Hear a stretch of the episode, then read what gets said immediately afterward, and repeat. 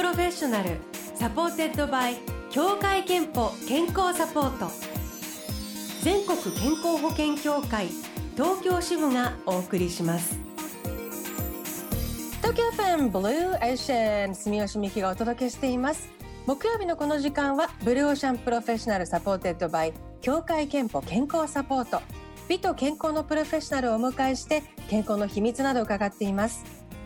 今日お話を伺うのは医師で慶應義塾大学医学部百寿総合研究センター専任講師の新井康道先生ですよろしくお願いしますおはようございます。よろしくお願いしますえー慶應義塾大学の新井です。今日よろしくお願いいたします。えっと、今日お話を伺うキーワードが健康長寿への道ということであの長寿の秘密が分かれば私たちの生活習慣健康意識の参考にもなりますし、えー今月の大きなテーマ特定保健指導にもつながるということで伺っていきます。あの新井先生の研究テーマがまさに百寿者の身体と健康ということでこの100の寿のものと書くので、まあ、100歳くらいのご長寿の方ということですか？そうおっしゃる通りですね。えー、100歳以上の高齢者の方を私たちはまあ尊敬の念を込めて百寿者と呼んでいます。でこの百寿者の方々はだいたいまあ90歳半ば中には100歳までですねえー日常生活が自立してしっかり生活されている方がいらっしゃるということであのなぜそのですね百寿者の方がいつまでも元気でいらっしゃるかえーそういう秘訣を明らかにすることによって一般の高齢者の方もですねうん元気で長生きにしていただくようなそういうふうな研究につなげたいというふうに考えています。なんかもう人生100年時代という言葉を耳によくするようになって先生ははい。その研究の中でもそういう時代が本当にやってくるとお感じになりますか？はい、えっ、と現在ですね日本人の女性の平均寿命が87歳。え男性が81歳ですけれども国連の予測ではですねまあ2050年ぐらいまでに日本人女性それから韓国それから香港の女性が平均寿命が90歳に到達するだろうというふうに、えー予測されております。でいつ頃ですねこの平均寿命が100歳に到達するのかという予測はなかなか難しいんですけれども、まあ、もしかするとですね次の世紀ぐらいになるとそういう時代が来るのかもしれません。長く生きられても楽しくそうやっておしゃべりしたり美味しいもの食べられたり健康で長寿でいたいですよね。そうですよね。ねはい。ということで今日まず前半は健康長寿への道3つのポイントを伺いたいと思うんですがまず健康長寿への道その1が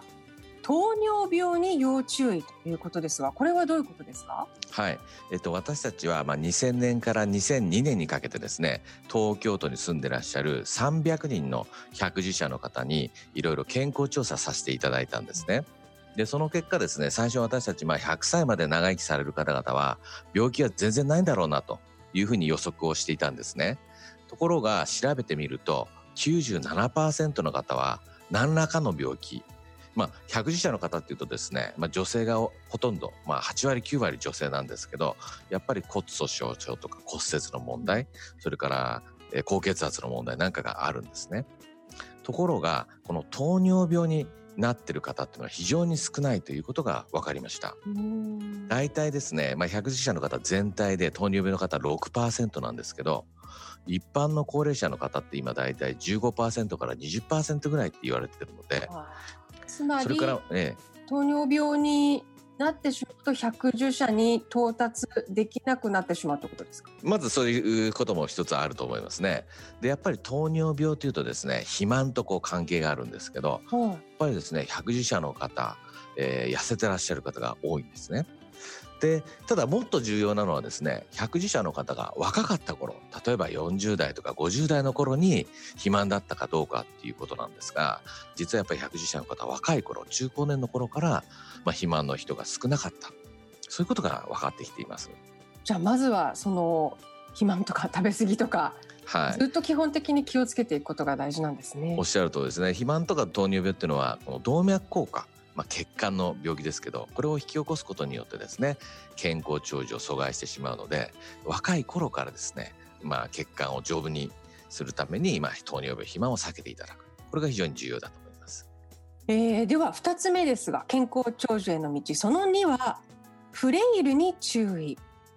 フレイルとは先生何でしょうか？はいこれはですね皆さんあんまりこれ馴染みがない言葉だと思うんですけれども、はい、このフレイルっていうのはですね年を取るにつれて、まあ、心身が衰えて健康な状態から介護が必要な要介護になる中間の段階を言います。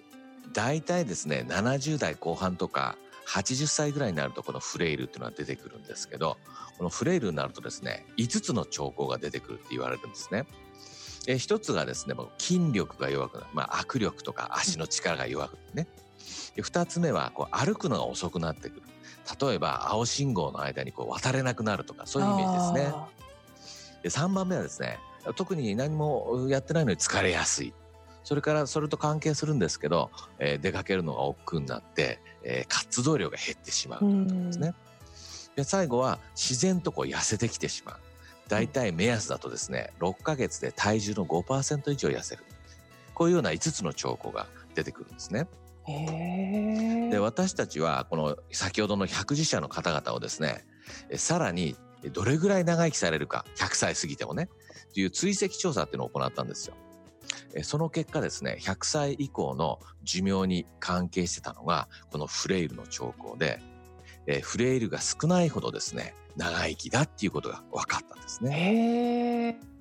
でもこのフレイルって多分筋力が落ちるとか歩くのが遅くなるってなかなかこう防ごうと思って防ぐのってなんか難しそうな気も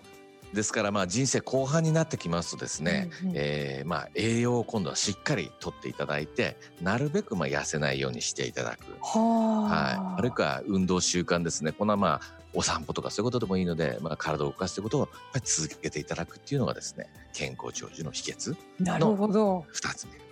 え健康長寿への道3つのポイントを伺っていますがでは3つ目。認知症予防が鍵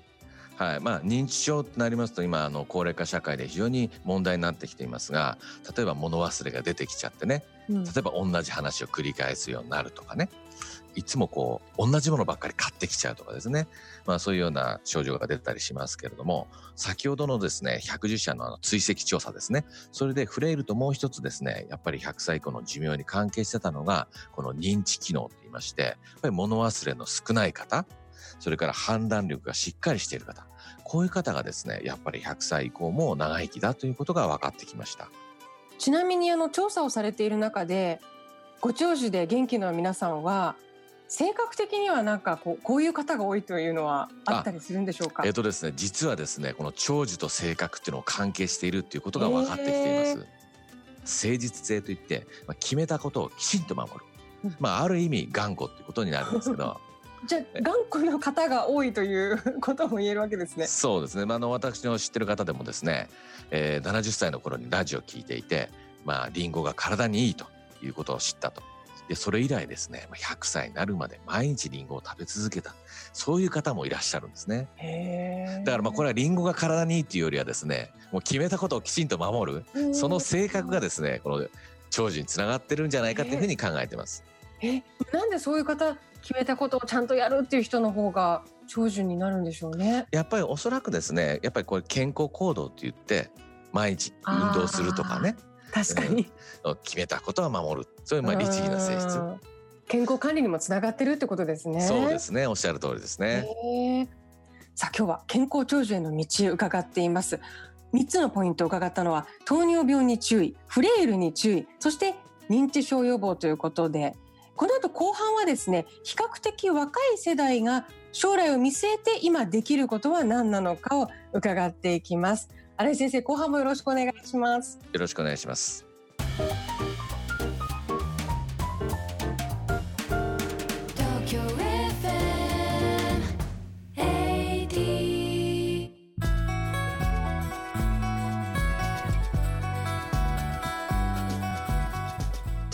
ブルーエッシェン。今日は医師で慶應義塾大学医学部百寿総合研究センター専任講師の新井康道先生に健康長寿への道。このお話を伺っています、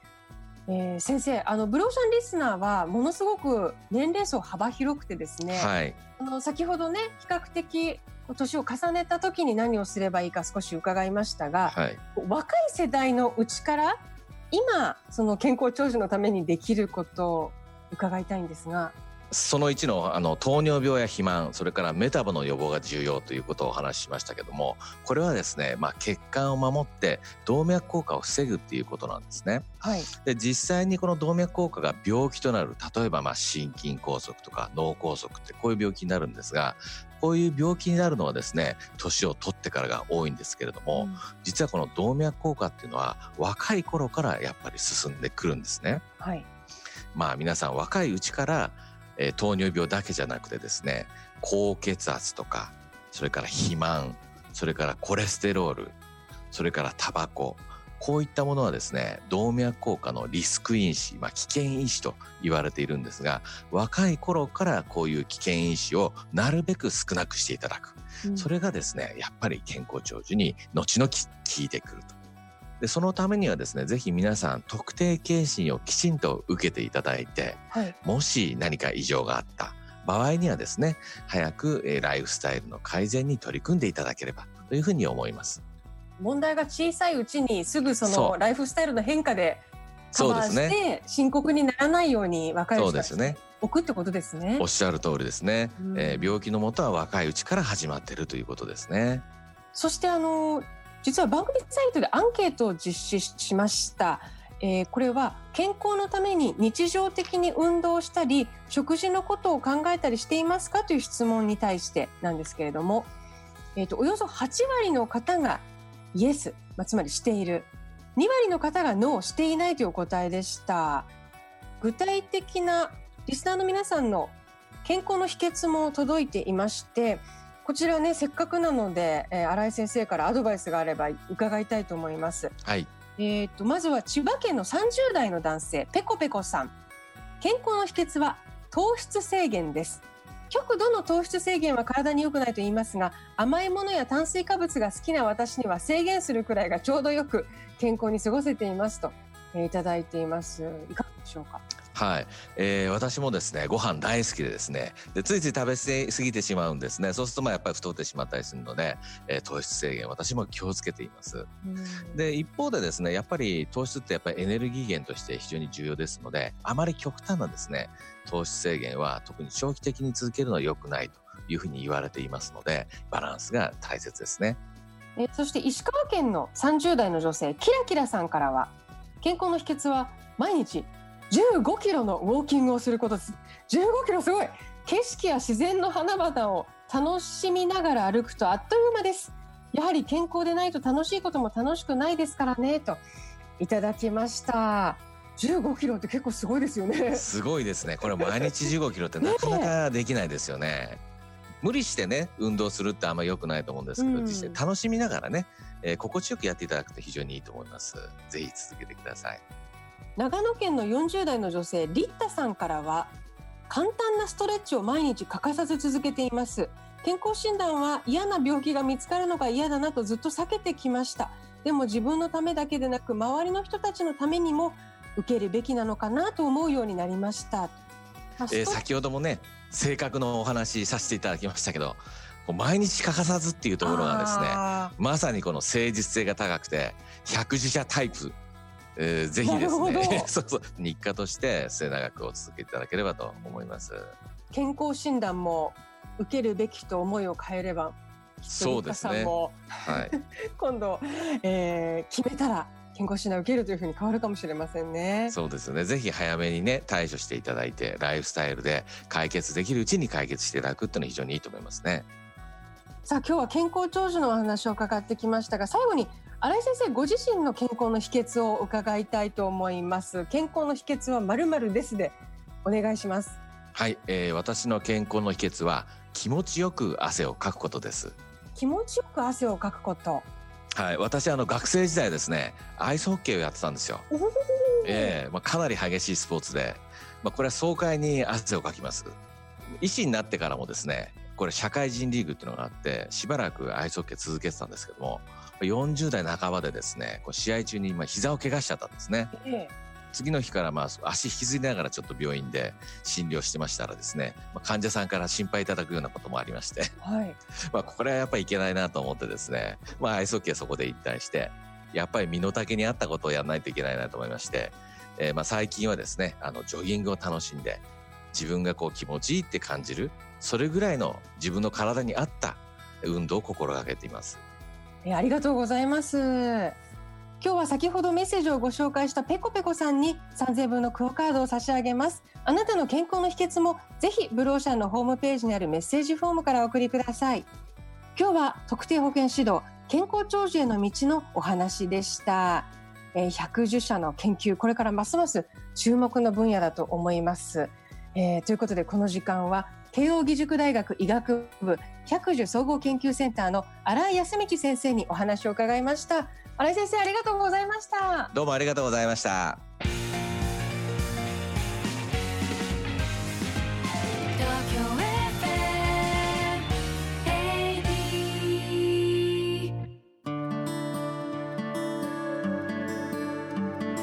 ここであなたの健康をサポートする協会憲法東京支部からのお知らせです協会憲法では35歳以上の加入者ご本人向けの生活習慣病予防検診40歳以上のご家族向けの特定検診をご用意しています。検診の結果生活習慣病の発生リスクが高いと分かった方には保健師や管理栄養士が食生活や運動などの改善策をご提案する特定保健指導を行っています。特定保健指導のご案内が届きましたらぜひご利用ください Blue Ocean professional supported by 協会けんぽ健康サポート全国健康保険協会東京支部がお送りしました。